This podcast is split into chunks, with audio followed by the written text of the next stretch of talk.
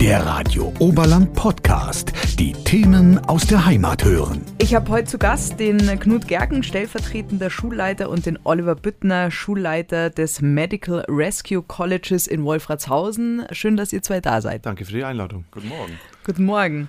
Wer das jetzt noch nie gehört hat, Medical Rescue College, was ist denn das? Ja, das Medical Rescue College ist eine staatlich anerkannte Berufsfachschule für Notfallsanitäter.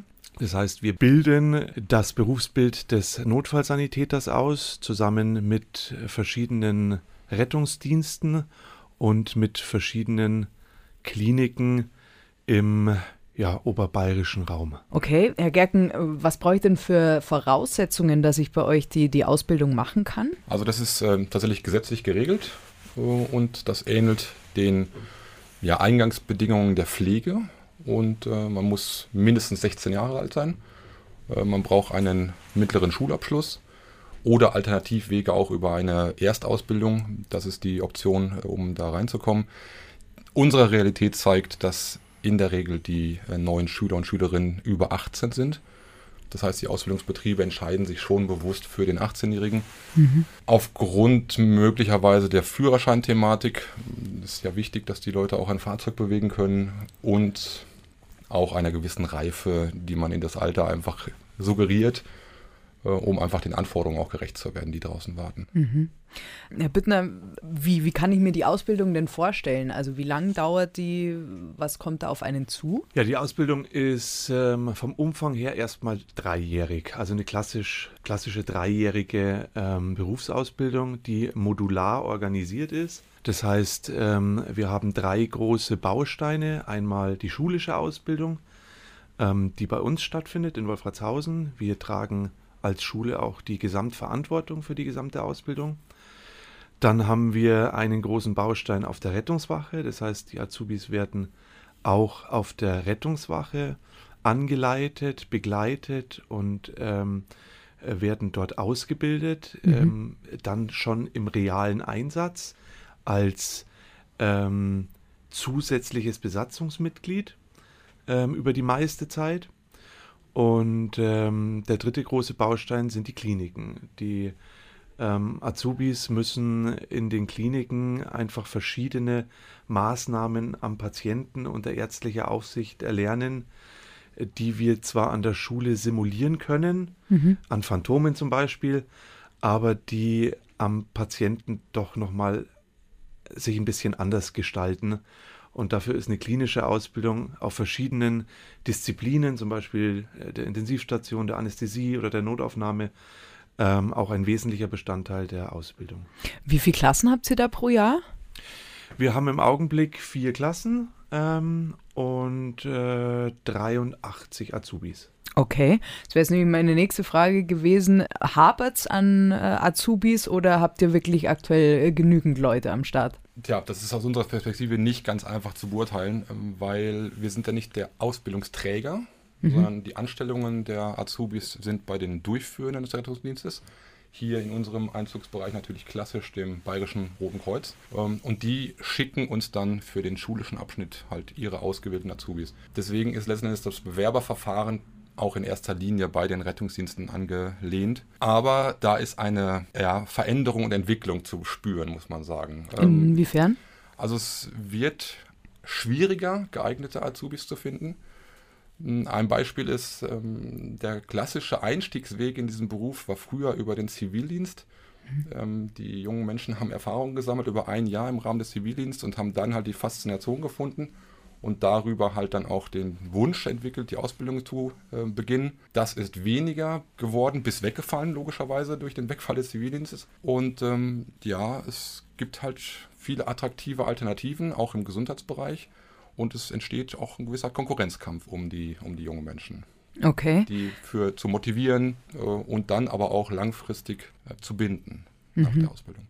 Glauben Sie, dass sich das vielleicht auch demhingehend so entwickelt hat, aufgrund von Ausschreitungen, die es auch immer wieder gibt, dass die Leute da vielleicht Angst haben, da dabei zu sein? Also wir haben es ja an Silvester in Berlin gesehen, was da passiert ist. Äh, kann das auch ein Grund sein?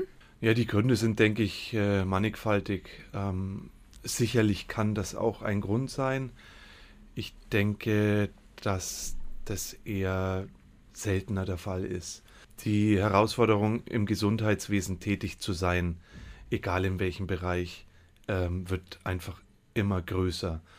Und da geht es um Arbeitsbelastung, da geht es um einen ähm, auch einen Anspruch der Gesellschaft, den, ähm, der sich einfach verändert hat über die letzten Jahre.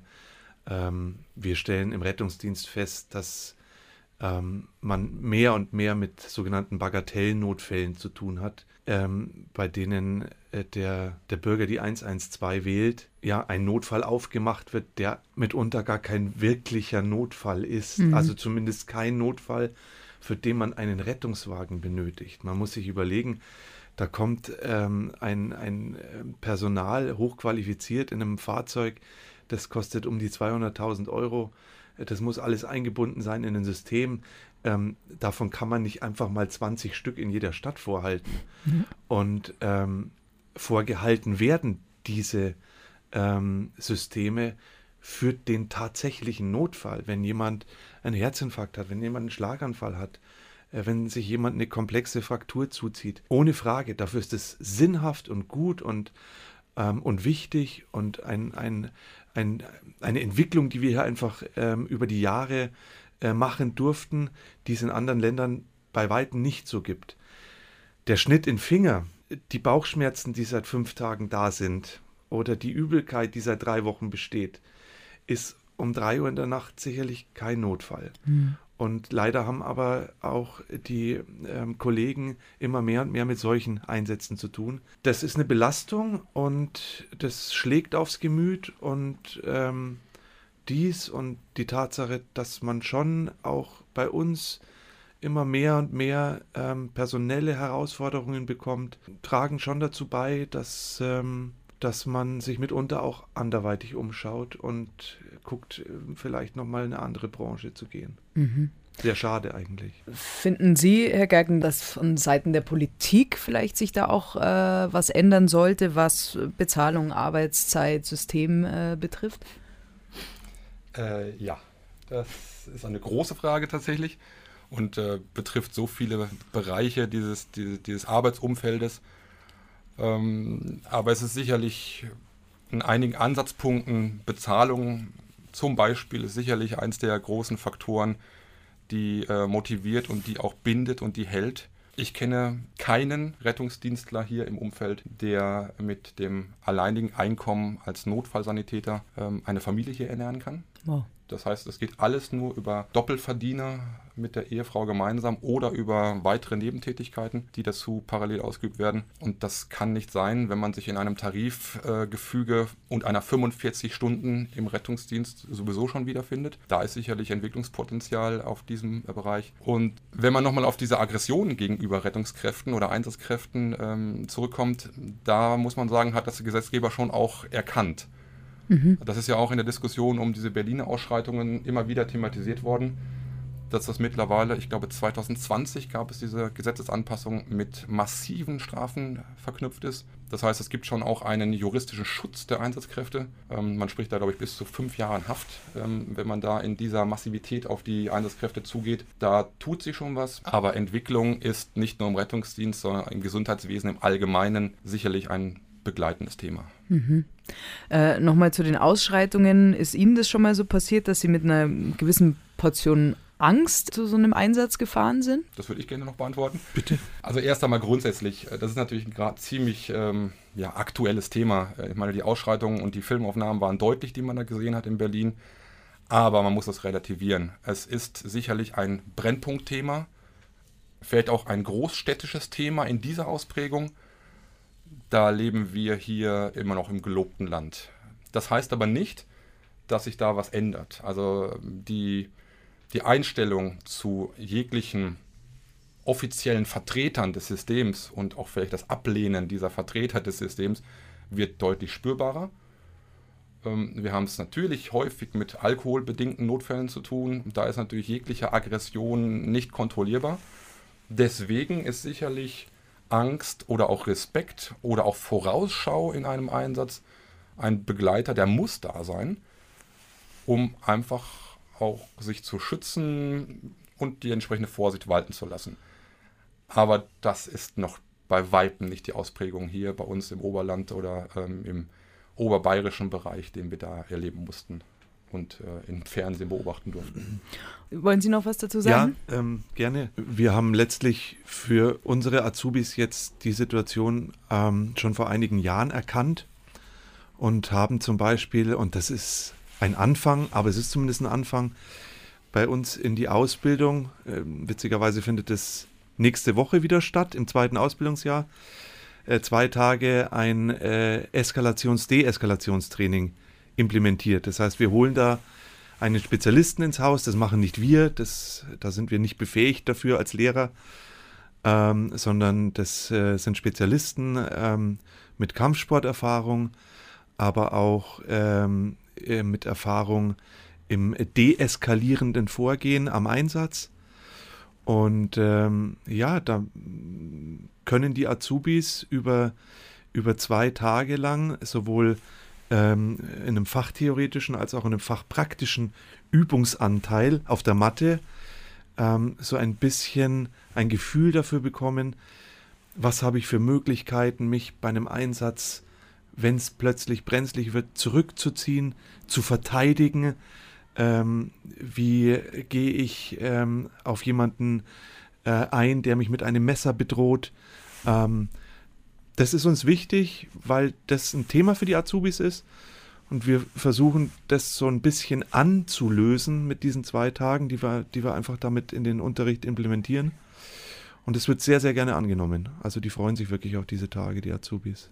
Jetzt haben Sie von sich aus schon in die Richtung gelenkt, in die ich eigentlich zum Schluss jetzt noch äh, wollte. es gibt ja bestimmt auch äh, schöne Seiten am, am Rettungsdienst, das sollte man nicht ganz hinten runterfallen lassen. Was ist für Sie denn das, das Besondere, also warum Sie dann auch Ihren, Ihren Job machen? Also ich äh, bin seit 25 Jahren in diesem Berufsumfeld tätig von einer langen, langen, langen praktischen Erfahrung jetzt hin in die Ausbildung ähm, entwickelt. Und für mich war es und bleibt es einer der schönsten Berufe, die ich mir vorstellen kann. Ähm, es gibt wirklich ein, ein direktes Gefühl des Helfenkönnens. Ähm, wenn das Ganze im Team und mit dem gewünschten Erfolg zu Ende geht, dann ist es einfach ein schönes, befriedigendes Gefühl, mit dem man nach äh, Hause gehen kann und mit dem man auch seinen Sinn finden kann das ist für mich die absolut schöne Seite. Also es gibt oftmals kleine Situationen, die finden im, im Stillen statt. Das ist gar nicht die große Lebensrettung, die man nach 25 Jahren noch so ähm, bemerkenswert findet. Oder der immense Verkehrsunfall mit extremen Eindrücken, sondern es sind oft die Kleinigkeiten. Es sind die Kleinigkeiten im Zwischenmenschlichen, im Sozialen. Wenn man es schafft, in dieser Stunde, die man häufig mit den Menschen verbringt, einfach ein gutes Gefühl zu vermitteln, denen Sicherheit zu vermitteln und auch den Menschen zu vermitteln, dass jetzt jemand da ist, der sich deren individuellen Problem einfach annimmt.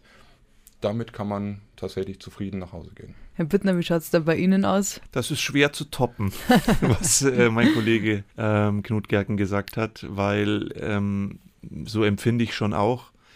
Ich muss sagen, ich bin schon einige Jahre nicht mehr im aktiven Dienst, ähm, war aber auch 15 Jahre lang sowohl in der Land- als auch in der Stadtrettung aktiv und ähm, blicke schon auf ein Album zurück. Und ich bin dankbar, dass ich, dass ich das mitnehmen durfte. Für mich ist aber auch mein Album voll. Ähm, ich brauche nicht mehr Bilder. Ähm, das ist in Ordnung so für mich. Und ja, schöne Einsätze gab es zuhauf. Also ähm, ich denke da an Geburten oder ja, Menschen, die man tatsächlich auch begleiten durfte in einer schweren Situation. Ähm, auch ich habe mich irgendwann nicht mehr nach großen Einsätzen gesehnt. Ähm, das ist, glaube ich, was, was Interessantes für den jungen Azubi, für jemanden, der sowas auch noch nie gesehen hat. Ähm, später ist es dann eigentlich füllender, wenn es ein bisschen ruhiger ist, ähm, wo trotzdem eine Bedrohlichkeit da ist, aber man auch als Mensch ohne Spritze und ohne Pflaster viel bewirken kann. Und ähm, ja, das ist Erfüllung. Das fände ich jetzt ein sehr schönes äh, Schlusswort. Von, von meiner Seite wäre es das gewesen. Gibt es noch was, was Sie vielleicht loswerden wollen würden, wo Sie sagen, das wäre uns noch, noch wichtig? Ja, vielleicht an alle äh, Interessenten, die mh, hm, jetzt Lust bekommen haben auf ähm, dieses Berufsbild Notfallsanitäter, das ähm, wie jedes Berufsbild seine zwei Seiten hat. Fragt bei den Hilfsorganisationen an, ähm, Bayerisches Rotes Kreuz, Johanniter, Malteser, äh, ASB, wie sie alle heißen, und ähm, schnuppert da rein. Vielleicht ähm, ist es ein Bereich, der ähm, euch liegt, der spannend sein könnte für euch. Ähm, ich kann versprechen, es ist abwechslungsreich, es ist nicht hinterm Schreibtisch, nicht im Büro, es ist draußen. Es hat mit Menschen zu tun und es erfordert eine ganze Menge persönliche Entwicklung von jedem Einzelnen. Das finde ich schön. So, Danke. Dann sage ich auch Danke an Oliver Büttner und Knut Gerken, Schulleiter und stellvertretender Schulleiter des Medical Rescue Colleges in äh, Wolfratshausen. Ihnen alles Gute und vielen Dank, dass ihr da wart. Danke für die Einladung. Vielen Dank. Radio Oberland. So klingt meine Heimat.